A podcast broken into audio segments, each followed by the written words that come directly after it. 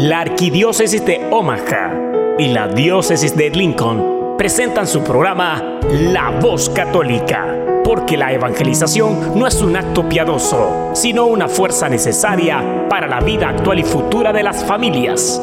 Te invitamos desde ya a escuchar tu programa La Voz Católica.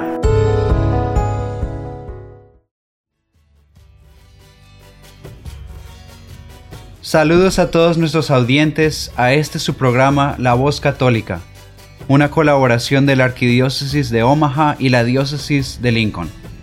Yo soy Ricardo Izquierdo, director de Ministerio Hispano de la Diócesis de Lincoln y su anfitrión de hoy. Esta semana hablaremos de las elecciones en Brasil, la experiencia de un sacerdote secuestrado por musulmanes y el problema del liberalismo en la Iglesia. También tendremos las lecturas de la misa y reflexión de Fray Nelson Medina para este domingo y una canción de alabanza por CMM Music. Bienvenidos.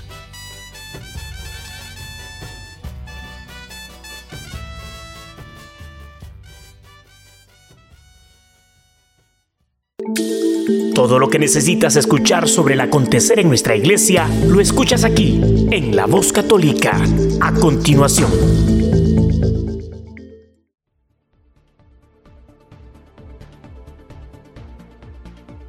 El padre Tom Usunalil, sacerdote que estuvo secuestrado 18 meses a manos de terroristas musulmanes, afirmó que ha perdonado a los yihadistas y que si durante su cautiverio se mantuvo firme, fue gracias a la oración de todas las personas que rezaron por mí.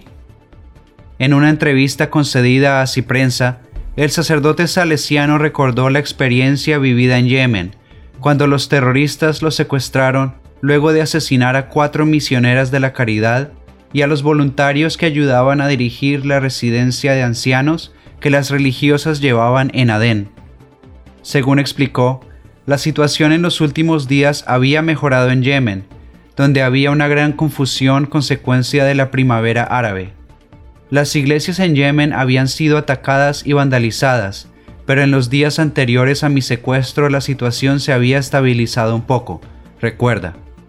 Sin embargo, la mañana del 4 de marzo del 2016, cuando estaba rezando en la capilla de las misioneras de la caridad, escuchó unos disparos en el exterior. Vio cómo asesinaban a cuatro de ellas. Recé a la misericordia de Dios por las hermanas que habían muerto y también por los que las habían asesinado. Después dijeron que saliera fuera y me preguntaron si era musulmán.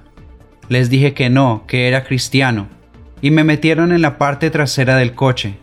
Poco después abrieron la puerta de nuevo y lanzaron algo metálico envuelto en unas telas.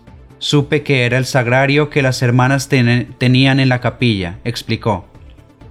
El padre Tom fue secuestrado por una célula yihadista y asegura que no sufrió torturas físicas, pero sí psicológicas. Me quitaron todo, aunque me daban un poco de agua y de comida, recordó.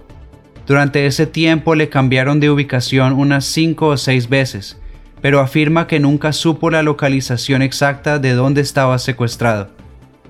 En los 18 meses que estuvo secuestrado, el padre Tom se mantuvo firme con la oración. Fue gracias a la oración de todas las personas que rezaron por mí que pude soportar lo vivido. No fue por mi fortaleza personal, sino por la oración de mis hermanos y hermanas en la fe, asegura. Sin embargo, el padre Tom también se apoyó especialmente en la oración durante esos duros momentos. Todos los días rezaba el ángelus, tres o cuatro rosarios, un Padre Nuestro, Ave María y Gloria por las hermanas fallecidas, la coronilla de la Divina Misericordia, meditaba el Via Crucis y celebraba la Santa Misa de manera espiritual porque no tenía pan ni vino, pero decía las oraciones de memoria, explicó. Rezaba por mis captores y agradecía a Dios la semilla de bondad que podían tener en sus corazones.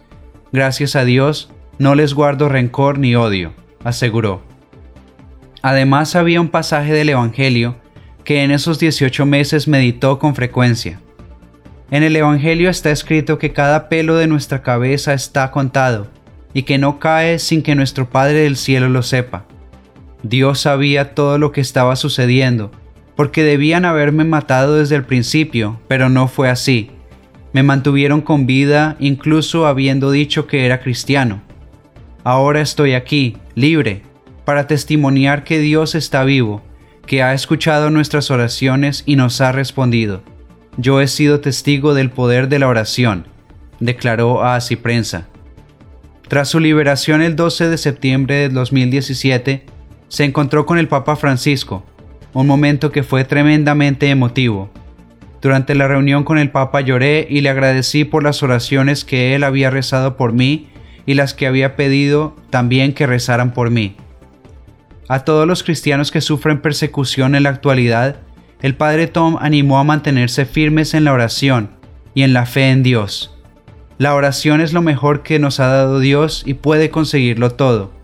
Abandonado en la voluntad el Señor, durante mi secuestro le pedí al Señor que me liberaran pronto, pero también le pedía que me diera la gracia para llevar a cabo la misión que Él tenía pensada para mí, recordó. Actualmente vive en Bangalore, en India, ya que Yemen está en guerra. Sin embargo, asegura que está dispuesto a volver al país si esa es la voluntad de Dios. En plena crisis demográfica, España financió con 34 millones de euros en 2017 el aborto, mientras que únicamente dedicó 3 millones y medio para ayudar a mujeres embarazadas en situación de vulnerabilidad. Según el mapa de la maternidad 2017 elaborado por la Fundación Red Madre, la ayuda media por embarazada correspondería a 7.61 euros.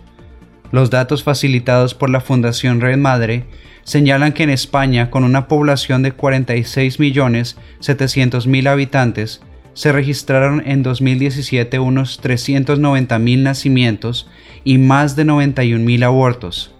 De cada 100 embarazos, 19 han terminado en aborto provocado. Las ayudas totales por nacimiento, sin contar las ayudas durante el embarazo, han sido de 32.700.000 euros, lo que supone una ayuda media de 84 euros por embarazo. En la presentación de estos datos, el presidente de la Fundación Red Madre, Antonio Torres, señaló que este escenario deja desamparadas a las mujeres embarazadas, lo cual es una irresponsabilidad, una injusticia contraria a los principios del Estado social de derecho y supone despreciar la vida como digna de ser protegida. Además, la directora general de la Fundación, Amaya Ascona, explicó que 9 de cada 10 mujeres que nos piden ayuda siguen adelante con su embarazo. Constatamos que una mujer que recibe el apoyo que necesita opta por, tener a su hijo. Por ello, si las administraciones públicas financiasen políticas de apoyo a la mujer embarazada, se acabaría con el abandono dramático de estas mujeres y se ayudaría a promover el aprecio a la maternidad. Si se desmenuzan los datos por regiones, las que más ayudas dedican a las embarazadas son Galicia, con casi 2 millones de euros, Madrid, con 400 mil euros, y País Vasco, con 350 mil euros. Estas tres regiones concentran el 72.51 de las ayudas a mujeres embarazadas. En el otro extremo, hay ocho regiones que no dedican ninguna ayuda. Son Aragón, Asturias, Cantabria, Cataluña, Ceuta, Islas Canarias, Murcia y Navarra. En el informe se advierte que las dos regiones con mayor número de abortos, Asturias y las Islas Canarias, han suprimido todas las ayudas a mujeres embarazadas. Por último, el informe compara los datos de España con los de Alemania, país donde nacen casi el mismo número de niños por cada mil habitantes. En este país se ofrecen un subsidio de maternidad de 735 euros por cada mujer embarazada, además de una ayuda con carácter universal de 194 euros mensuales por cada hijo a cargo. Por su parte, en España se destinan 24.5 euros por cada hijo a cargo solo para aquellas madres con rentas inferiores a 11.574 euros y una media de 7.6 euros anuales por mujer embarazada. En noticias más positivas desde España, este país renovará su consagración al Sagrado Corazón de Jesús, con motivo del centenario de este acontecimiento que tuvo lugar el 30 de mayo de 1919 en el Cerro de los Ángeles, diócesis de Getafe y centro geográfico del país, donde se levanta el monumento al Sagrado Corazón. Desde este histórico lugar, identificado como el centro geográfico de España, se consagró el país al Sagrado Corazón de Jesús el 30 de mayo de 1919 ante su monumento erigido poco antes, a la misa de consagración, durante la cual se leyó un telegrama de bendición del Papa Benedicto XV, asistió el rey Alfonso XIII, quien leyó la oración por medio de la cual España se consagraba al Sagrado Corazón de Jesús. España, pueblo de tu herencia y de tus predilecciones, se postra hoy reverente ante ese trono de tus bondades que para ti se alza en el centro de la península. Reinad en los corazones de los hombres, en el seno de los hogares, en la inteligencia de los sabios, en las aulas de las ciencias y de las letras, y en nuestras leyes e instituciones patrias, fue la oración leída por el monarca. El monumento fue profanado y destruido por explosivos por las milicias de izquierda leales al bando republicano durante la Guerra Civil Española el 7 de agosto de 1936. De aquel episodio ha quedado como testigo la fotografía de los milicianos representando un fusilamiento contra el Sagrado Corazón. Esta imagen se ha convertido en uno de los íconos de la persecución religiosa en España en el bando republicano, que costó la vida a cerca de 10.000 personas por causa de su fe, entre obispos, sacerdotes, religiosos, religiosas y laicos. Además, las autoridades republicanas decidieron cambiar el nombre al lugar, que pasó a denominarse Cerro Rojo, durante todo el tiempo que el, el, enclave permaneció bajo control de las milicias comunistas. Finalizada la guerra civil, se inició la reconstrucción del monumento en el mismo Cerro de Los Ángeles, que recuperó su nombre original, pero enfrente de las ruinas del monumento antiguo, que se conservan como memoria de la persecución religiosa. La edificación del nuevo monumento se inició en el año 1944 y se inauguró en 1965. Además del monumento al Sagrado Corazón de Jesús, el conjunto cuenta con una basílica, un convento de carmelitas descalzas, una ermita y el seminario. El administrador apostólico de la diócesis de Rancagua en Chile, Monseñor Fernando Ramos, restituyó en sus funciones pastorales a dos sacerdotes, luego que las investigaciones canónicas previas que se realizaron arrojaron que las denuncias de abuso sexual no son verosímiles. Se trata de los presbíteros Hugo Llanés Canales y Sergio Farías, quienes estaban bajo investigación por el caso La Cofradía o La Familia, que involucra a una red de sacerdotes que habrían incurrido en conductas sexuales impropias y eventuales abusos. Según informó la diócesis el 31 de octubre, la restitución de los sacerdotes se adoptó luego del cierre de las investigaciones canónicas previas que se realizaron a ambos, cuyo resultado fue que las denuncias recibidas en estos casos no son verosímiles. El padre Farías fue restituido como párroco de la parroquia Nuestra Señora de la Merced en Coltauco el 30 de octubre, mientras que el padre Hugo Llanes volvió a ejercer como vicario parroquial de la parroquia San Agustín de Rancagua el 31 de octubre. Asimismo, se informó que continúan efectuándose las investigaciones previas en las otras causas de sacerdotes denunciados que hay en la diócesis. Esta restitución se suma a la realizada el 18 de octubre con los sacerdotes Aquiles Correa Reyes y Gino Bonomo Ugarte, luego de que las investigaciones también arrojaron que los hechos denunciados no eran verosímiles. Tras obtener la victoria en la segunda vuelta de las elecciones presidenciales en Brasil, Jair Mesías Bolsonaro agradeció a Dios y a los brasileños por sus oraciones. El pasado 28 de octubre, Jair Bolsonaro obtuvo el 55.13% de los votos frente al 44.87% que consiguió su competidor, Fernando Haddad. Bolsonaro se postuló por el Partido Social Liberal, mientras que Haddad lo hizo por el Partido de los Trabajadores. Bolsonaro inició su discurso con una cita bíblica, Conocerán la verdad y la verdad los hará libres.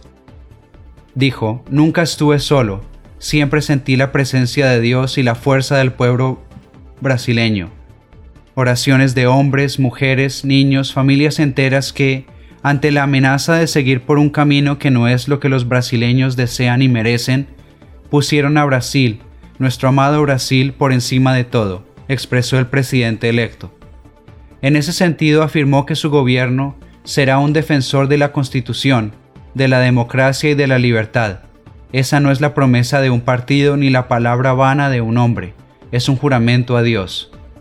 La verdad va a liberar a este gran país y la libertad nos transformará en una gran nación, prosiguió, y aseguró que la verdad fue el farol que nos guió hasta aquí y que seguirá iluminando nuestro camino. Destacó que la libertad es un principio fundamental, la libertad de ir y venir, de ir por la calle en todos los lugares de este país, libertad de emprender, libertad política y religiosa, libertad de informar y de tener opinión. En su discurso, Bolsonaro también reafirmó sus propuestas para la economía, las reformas y otros temas. Además, recordó que fue acuchillado durante la campaña electoral en el municipio de Juiz de Fora, en el estadio de Minas Gerais, y que tuvo que ser operado. En el momento más difícil de esta caminata, cuando por obra de Dios y del equipo médico de Juiz de Fora gané un nuevo certificado de nacimiento, no perdimos la convicción de que juntos podríamos llegar a esta victoria, agregó. En un video publicado en sus redes sociales, Bolsonaro agradeció a Dios por las manos de los médicos, enfermeros y demás profesionales de salud de Santa Casa de Juiz de Fora y del Hospital Albert Einstein en Sao Paulo, realizaron un verdadero milagro conservando mi vida. Mi querido pueblo brasileño, estoy agradecido por la confianza y en este momento pido a Dios una vez más que me dé el valor para poder decidir bien el futuro, manifestó. Durante la campaña electoral, Jair Bolsonaro firmó un pacto de compromiso con la plataforma Voto Católico Brasil, que se presentó el 17 de octubre durante la visita del entonces candidato al arzobispo de Río de Janeiro, cardenal Orani Tempesta. En esa ocasión declaró haber firmado un compromiso en defensa de la familia, en defensa de la inocencia del niño en los salones de clases, en defensa de la libertad de las religiones, contrario al aborto, contrario a la legalización de las drogas. También asumió el compromiso público de que, si resulto electo, defenderé y promoveré cuestiones como el respeto a la fe católica, la libertad religiosa y el combate a la intolerancia. Otros temas que aseguró cumplir son el derecho pleno a la vida, desde la concepción hasta la muerte natural, combatiendo toda ley o decisión a favor del aborto, de la eutanasia, de las investigaciones con embriones humanos y de la clonación humana, así como el combate al activismo judicial, caracterizado por la usurpación de las atribuciones del Poder Legislativo por el Poder Judicial. Respecto a lo último, diversos movimientos pro vida denunciaron que en los últimos meses se ha intentado legalizar la práctica del aborto en Brasil a través del Supremo Tribunal Federal. También se les recuerda a los fieles católicos de la diócesis de Lincoln que para estar al tanto de noticias y de eventos de la diócesis por favor sigan la página de Facebook de la Oficina de Ministerio Hispano, simplemente buscando Oficina de Ministerio Hispano Lincoln en la caja de buscar en Facebook.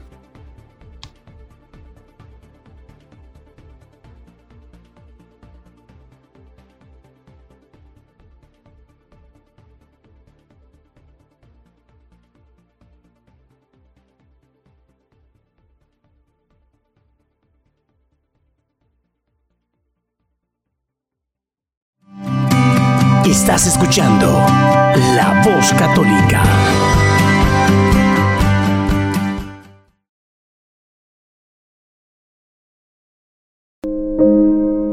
Habla, que tu siervo escucha. Un segmento donde meditaremos las lecturas del día. Pidamos al Espíritu Santo que nos revele la verdad, porque la verdad nos hace libres. Habla que tu siervo escucha.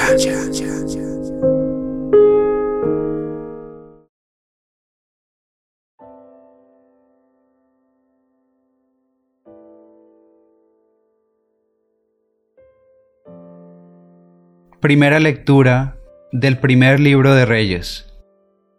En aquel tiempo el profeta Elías se puso en camino hacia Sarepta. Al llegar a la puerta de la ciudad, encontró allí a una viuda que recogía leña. La llamó y le dijo, Tráeme por favor un poco de agua para beber. Cuando ella se alejaba, el profeta le gritó, Por favor, tráeme también un poco de pan. Ella le respondió, Te juro por el Señor tu Dios que no me queda ni un pedazo de pan, tan solo me queda un puñado de harina en la tinaja y un poco de aceite en la vasija. Ya ves que estaba recogiendo unos cuantos leños. Voy a preparar un pan para mí y para mi hijo. Nos lo comeremos y luego moriremos. Elías le dijo, No temas, anda y prepáralo como has dicho pero primero haz un panecillo para mí y tráemelo. Después lo harás para ti y para tu hijo, porque así dice el Señor de Israel. La tinaja de harina no se vaciará, la vasija de aceite no se agotará, hasta el día en que el Señor envíe la lluvia sobre la tierra. Entonces ella se fue, hizo lo que el profeta le había dicho, y comieron él, ella y el niño y tal como había dicho el Señor por medio de Elías, a partir de ese momento, ni la tinaja de harina se vació, ni la vasija de aceite se agotó.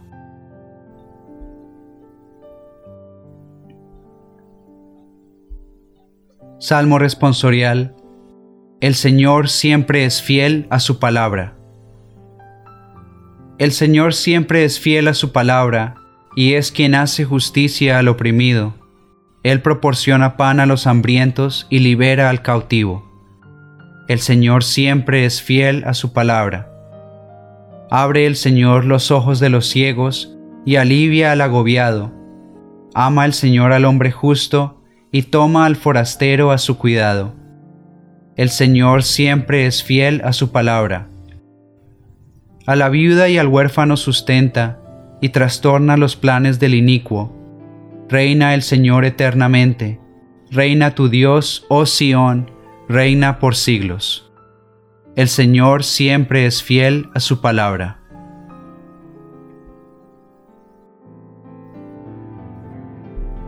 Segunda lectura de la carta de San Pablo a los Hebreos. Hermanos, Cristo no entró en el santuario de la antigua alianza construido por mano de hombres y que sólo era figura del verdadero, sino en el cielo mismo, para estar ahora en la presencia de Dios, intercediendo por nosotros. En la antigua alianza, el sumo sacerdote entraba cada año en el santuario para ofrecer una sangre que no era la suya, pero Cristo no tuvo que ofrecerse una y otra vez a sí mismo en sacrificio, porque en tal caso habría tenido que padecer muchas veces desde la creación del mundo. De hecho, Él se manifestó una sola vez, en el momento culminante de la historia, para destruir el pecado con el sacrificio de sí mismo. Y así como está determinado que los hombres mueran una sola vez, y que después de la muerte venga el juicio, así también Cristo se ofreció una sola vez para quitar los pecados de todos. Al final se manifestará por segunda vez, pero ya no para quitar el pecado, sino para la salvación de aquellos que lo aguardan y en él tienen puesta su esperanza.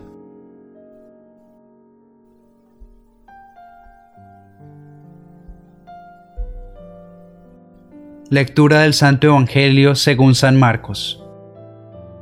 En aquel tiempo enseñaba Jesús a la multitud y le decía, Cuidado con los escribas, les encanta pasearse con amplios ropajes y recibir reverencias en las calles.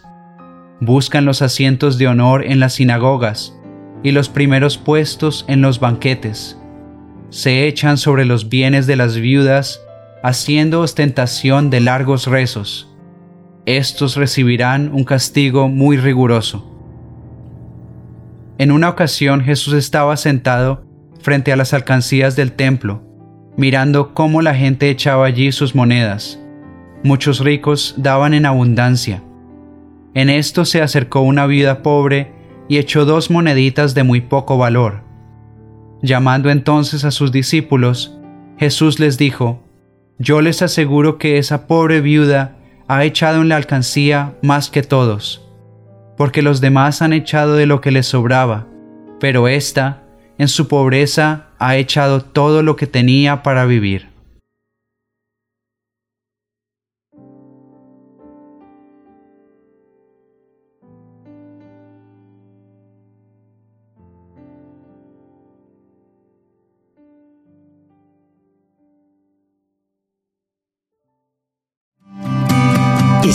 Escuchando La Voz Católica.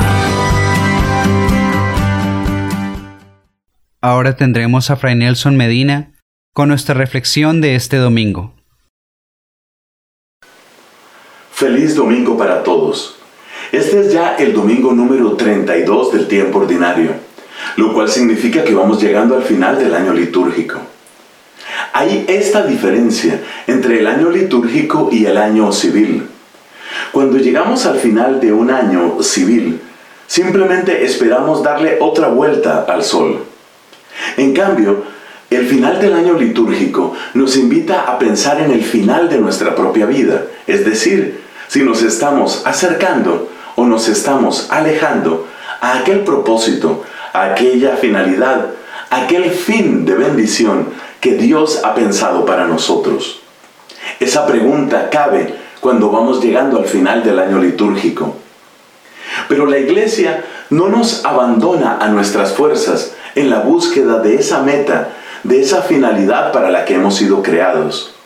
Nos propone valiosos ejemplos. Hoy, por ejemplo, la primera lectura ha sido tomada del capítulo número 17 del primer libro de los Reyes. El Evangelio ha sido tomado del capítulo 12 de San Marcos. En ambos casos aparecen mujeres viudas. La verdad es que la Biblia le da mucha importancia a las viudas y a los huérfanos como ejemplo bastante sobresaliente de las personas que están en situación de particular vulnerabilidad. Viudas y huérfanos son aquellas personas que carecen de lo que era el centro de la economía y de la vida de sociedad en tiempos bíblicos, es decir, el papá, el esposo, el varón. Esto quiere decir que allí donde hay orfandad, hay una situación de desprotección. Allí donde hay viudez, hay una situación de fragilidad. Es sabido que en aquella época las mujeres que quedaban viudas, especialmente si eran jóvenes, muy fácilmente tenían que entrar por los caminos de la prostitución, porque no tenían otra manera de lograr su sustento. Esto solo ya demuestra hasta qué punto podía llegar a ser frágil una mujer que quedaba en condición de viudez. Sin duda eran otros tiempos. Pero nosotros podemos aplicar lo que dice la Biblia sobre huérfanos y viudas si pensamos en lo que sucede también en nuestra época, en otro plano, pero tan real como lo que pasaba en ese tiempo. Podríamos decir, sin faltar a la verdad, que la época en la que nos encontramos es una época marcada por la orfandad, quiero decir, nuestro mundo está huérfano. Está huérfano de muchas maneras, sobre todo porque le ha dado la espalda a Dios, pero también hay orfandad porque muchos niños y muchas niñas, aunque tienen sus papás, no gozan ni del cariño, ni del tiempo, ni de la atención, ni del amor de esos papás. Por eso lo que la Biblia dice sobre la orfandad se aplica sin duda a nuestra época. Lo mismo podríamos decir de la viudez. Un gran santo y doctor de nuestra iglesia, Juan de la Cruz, decía que el alma humana está llamada a desposarse, a casarse con Dios. La primera y fundamental unión del alma humana no es con las cosas de este mundo, ni siquiera con otra persona. La primera y fundamental unión del alma humana es con Dios. Y si hemos perdido a Dios de alguna manera, sufrimos esa viudez de la que nos habla el Evangelio y de la que nos habla la primera lectura. Es decir, que así como nuestro mundo padece orfandad, nuestro mundo también padece viudez. Se ha quedado sin esa protección, sin esa bendición, sin esa ruta única, sin esa sensación deliciosa de amor que tiene una esposa cuando tiene al más amoroso, al más cercano y detallista de los esposos. Y eso precisamente es Dios con nosotros. Por eso podemos decir que nuestro mundo padece viudez. Pero las lecturas de hoy nos muestran qué hay que hacer en tales circunstancias. Me parece que la gran lección de estas mujeres, la de la primera lectura y la del Evangelio, es muy clara. De lo que se trata es de ejercer verdadera fe, verdadera confianza en las promesas de Dios. Y en segundo lugar, de lo que se trata es de no ser mezquinos. ¿Por qué le damos siempre a Dios las obras? ¿Por qué le damos siempre a Dios el tercer, el quinto o el último lugar? Lo que nos muestran estas mujeres es que a Dios se le puede y se le debe dar el primer lugar. Y a través de ese camino, el camino por el cual ellas retornaron con amor hacia Dios, la viuda de Sarepta, la de la primera lectura, logró sobrevivir y aquella otra mujer del Evangelio recibió la implícita pero preciosa bendición y felicitación del mismo Señor Jesucristo. Así que aprendamos de estas mujeres, caigamos en cuenta que nuestro tiempo padece viudez y orfandad y descubramos en el Señor nuestra plenitud. No más sobras para Dios, que Él tenga el primer lugar y que Él recupere en nuestro corazón lo que solo a Él le pertenece. Amén.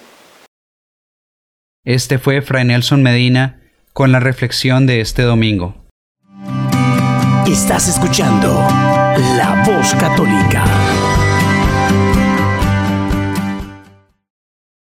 Ahora tendremos al grupo CMM Music con su canción de alabanza Reina o oh Dios. Cierra tus ojos ahí donde estás. Cierra tus ojos.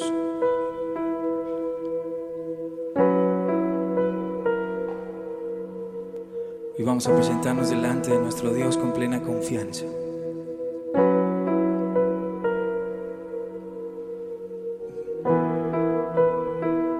Acerquémonos juntos.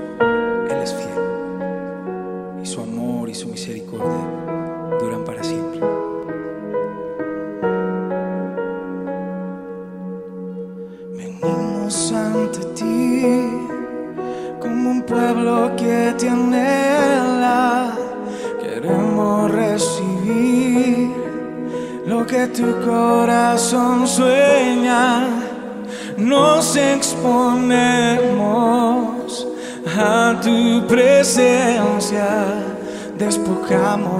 nuestro ser. Aquí solo tú cuentas.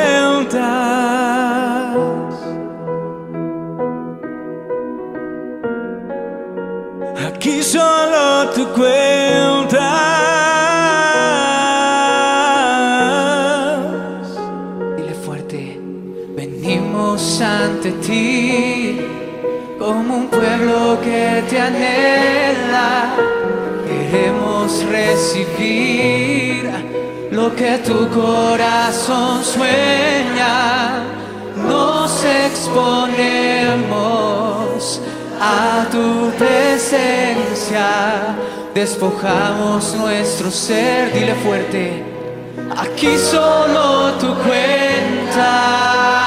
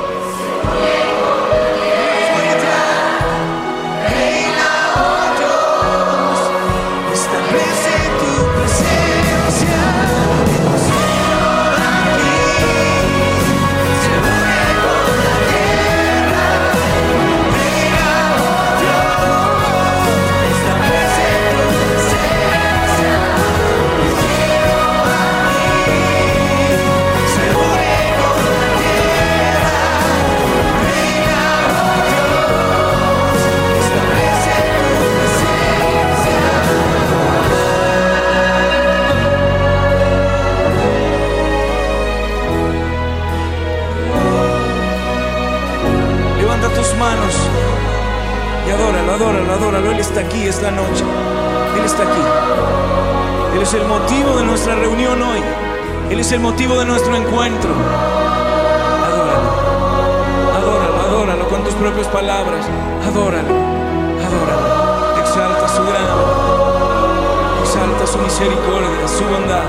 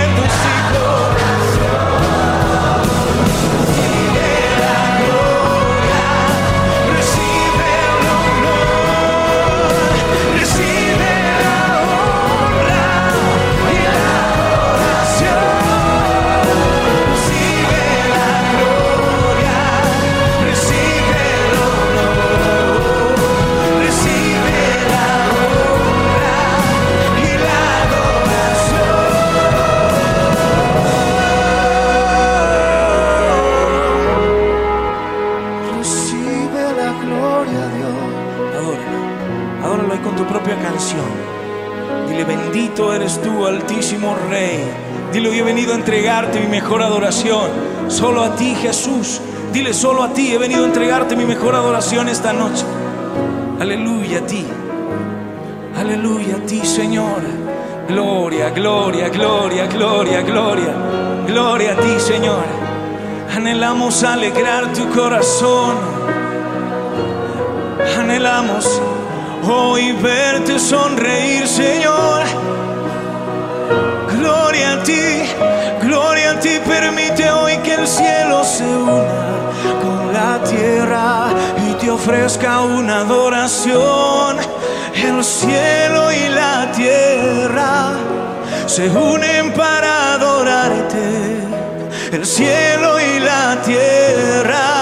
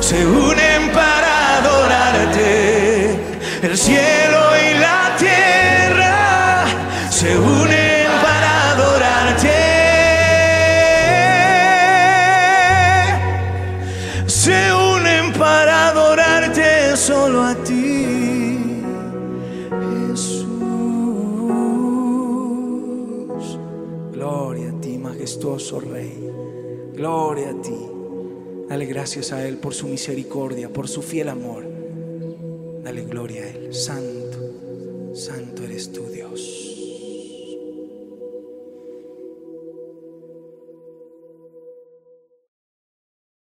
Otra vez, este fue el grupo CMM Music y su canción Reina o Dios. Estás escuchando La Voz Católica.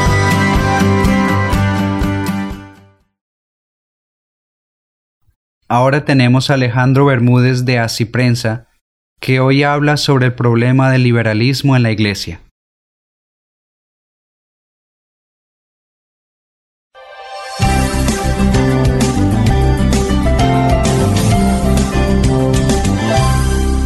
El beato John Henry Newman, ese gran converso del anglicanismo al catolicismo del finales del siglo XIX, fue un gran combatiente contra el liberalismo en la iglesia. ¿Y qué significa esto? Porque con el tema del liberalismo, el concepto de liberalismo se entiende en muchas cosas, desde el punto de vista político o económico, eh, se, se entienden distintas cosas. Y en este caso, el liberalismo se ve desde el punto de vista doctrinal, cuando hablaba John Henry Newman del liberalismo en la iglesia, frente al cual él dedicó su vida para combatirlo, ¿no? desde, eh, desde que antes que fuera católico hasta después su conversión al catolicismo. Y el, el liberalismo en este caso es esa ideología, y vamos a verlo acá como ideología, no tanto como cuestión política o económica, pero tiene que ver con la cuestión política y económica, es básicamente esa ideología según la cual el concepto dominante para toda la realidad humana no es el concepto de verdad o de bien, sino básicamente el concepto de la libertad. Y la libertad desatada de cualquier eh, restricción o limitación. Y en consecuencia, el liberalismo es en esencia que el hombre puede hacer lo que se le da la gana hasta que choque con otro que está haciendo lo que se le da la gana. Y allí es donde eh, los hombres tienen que llegar a algún tipo de consenso, ¿no? Allí donde lo que a mí se me da la gana choca contra alguien que está haciendo lo que se le da la gana, digamos ese otro que se le da la gana quiere abusar de mí, matarme, eh, esclavizarme, lo que sea, tiene que haber un consenso para que eh, lo que a cada uno se le da la gana no choque con el otro. Y en consecuencia, la vida social es básicamente esta limitación entre salvajes, ¿no? El hombre es el lobo del hombre, decía uno de los grandes ideólogos que contribuyó al, liberalismo, ¿no? Y en consecuencia tenemos que vernos como eso, como lobos que de alguna forma estamos controlados por un consenso social. Entonces, miren lo importante de este concepto, es que no existe verdad, no existe un bien, no existen eh, eh, decisiones que tomamos porque coincidimos en que son necesarias para el bien común, sino que el bien común es solamente este acuerdo entre eh, libertades que de otra forma deberían explotar en cualquier dirección en que el hombre quiere. ¿no? Y el concepto de aquello que es eh, que de, aquellos grandes principios que están por encima del hombre, ¿no? como la verdad, el bien, la belleza, etc., desaparecen completamente. Entonces, ¿cómo puede haber liberalismo en la iglesia si es que el liberalismo es tan antitético, tan contrario a los principios de cualquier religión, especialmente del catolicismo, eh, del cristianismo, que cree eh, ni más ni menos que un hombre que es Dios encarnado, que dice, yo soy el camino, la verdad y la vida. Es decir, con alguien que tiene esas, entre comillas, pretensiones tan grandes de decir, yo soy el camino, la verdad y la vida. Es decir, sí existe una verdad, sí existe un camino, sí existe una vía por la cual la humanidad tiene que transitar para poder ser feliz. ¿no? Lo curioso es que esto existe. Ya desde el siglo XIX existían distintas fuerzas que eh, contaminaban, especialmente por el contacto con el protestantismo eh, europeo, es que existía esta idea de que en realidad nosotros no podemos eh, vivir la fe como una verdad que tenemos que seguir, sino fundamentalmente como un sentimiento. Y aquí eh, me refiero a este gran discurso que pronunció John Henry Newman, ¿no? el beato John Henry Newman, fue beatificado por el Papa Benedicto XVI en una ceremonia que celebró en Inglaterra durante una visita a este país anglicano, es decir, de mayoría protestante y de una larga tradición anticatólica en, este, en esta situación, en este contexto, la, eh, dejo hablar a, John Henry Newman, que el Papa León XIII, en 1879, eh, lo, lo hizo cardenal de la Iglesia Católica, una rareza en esa época, que alguien que no fuera obispo fuera eh, nombrado cardenal y alguien convertido del protestantismo, del, anglicanismo fuera eh, nombrado cardenal, pero León XIII tenía una gran admiración por este combatiente. Entonces cuando a él le llega el nombramiento, que en italiano se llamaba billetto, ¿no? o, o, eh, tiquete o, billete, ¿no? No, no de dinero, sino de papel, de pase, digamos así, él pronuncia un gran discurso, eh, John Henry Newman, ¿no? y es conocido como el, el discurso del billeto así incluso en inglés, billeto speech, ¿no? Eh, Henry Newman dijo lo siguiente, durante 30, 40, 50 años he resistido la mejor de mis facultades el espíritu del liberalismo en la religión, ¿no? Y eh, ¿qué es lo que decía Henry Newman? ¿Cómo describía esto en este famoso discurso antiliberal. Y miren ustedes cómo esto se parece a la actitud que muchos católicos toman actualmente al interior de la, de la iglesia.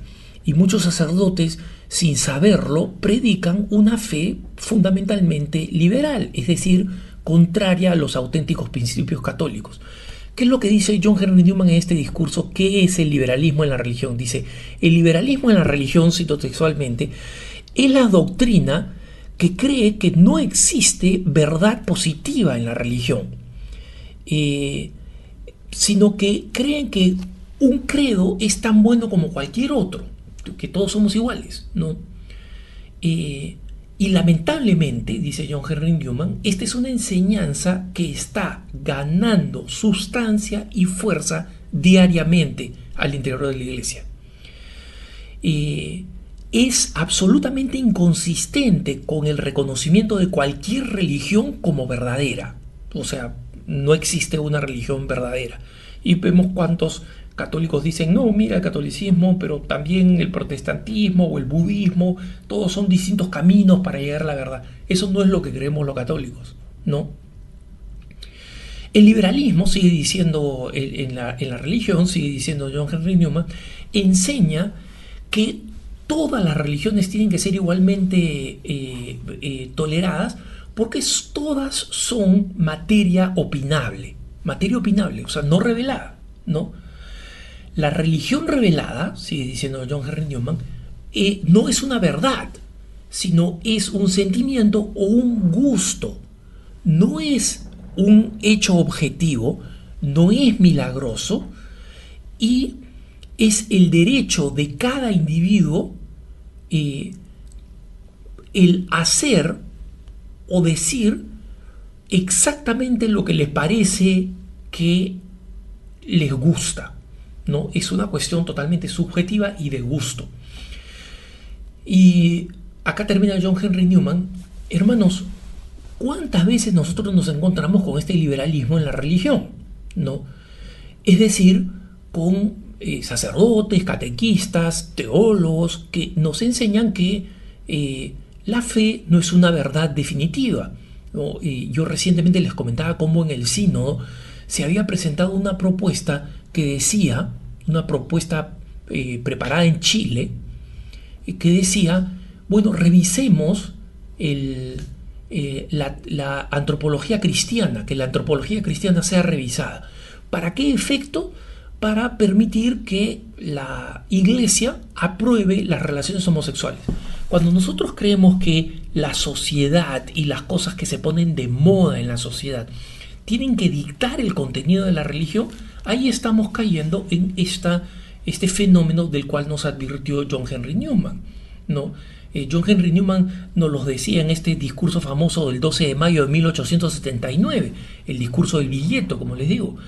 Pero esto sigue siendo real y el combate, la necesidad de este combate en contra de este liberalismo sigue siendo actual. ¿Por qué? Porque afecta fundamentalmente la identidad de la iglesia. Es decir, ¿qué significa cuando yo digo soy católico? Si bajo la sombrilla de católico puede caber cualquier cosa, entonces el catolicismo no es nada. Si es todo, entonces es nada.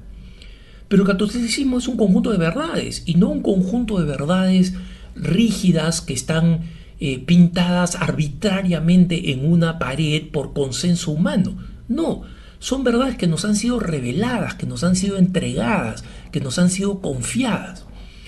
Antes de ser el Papa Benedicto, el cardenal Ratzinger, en este libro famoso de eh, la década de los 80, Informe sobre la Fe, que es un libro que yo sugeriría leer, porque es una entrevista de Vittorio Mesori, de este periodista católico italiano famoso, al entonces cardenal Joseph Ratzinger, que era prefecto de la Congregación para la Doctrina de la Fe, donde le pregunta sobre todas las inquietudes que existían en el mundo moderno.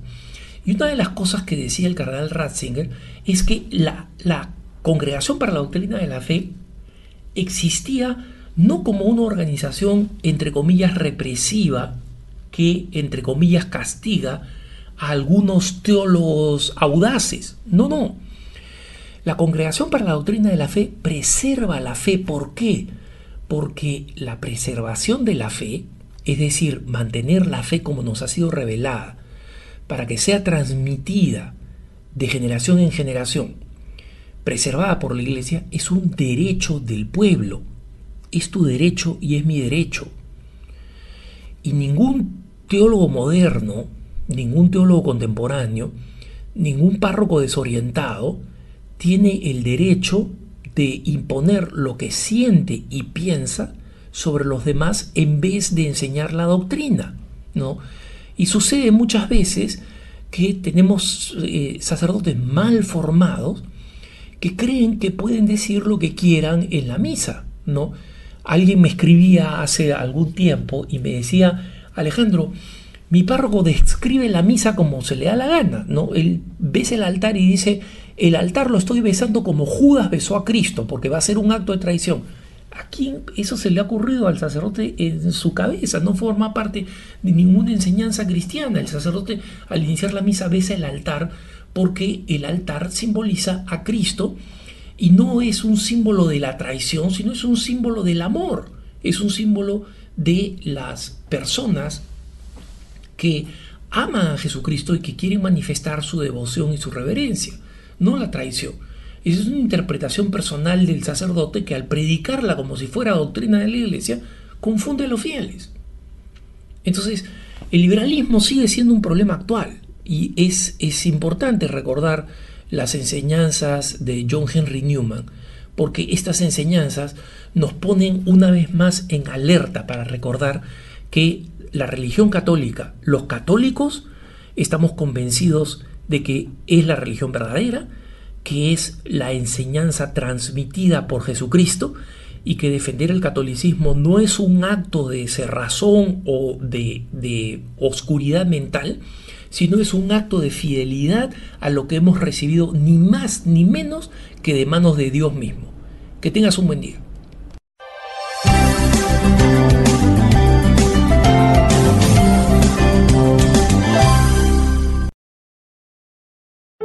La arquidiócesis de Omaha y la diócesis de Lincoln presentaron su programa La Voz Católica, porque la evangelización no es un acto piadoso, sino una fuerza necesaria para la vida actual y futura de las familias. No olvides que el próximo domingo tienes una cita aquí en La Voz Católica, de 8 a 9 de la mañana, por esta emisora.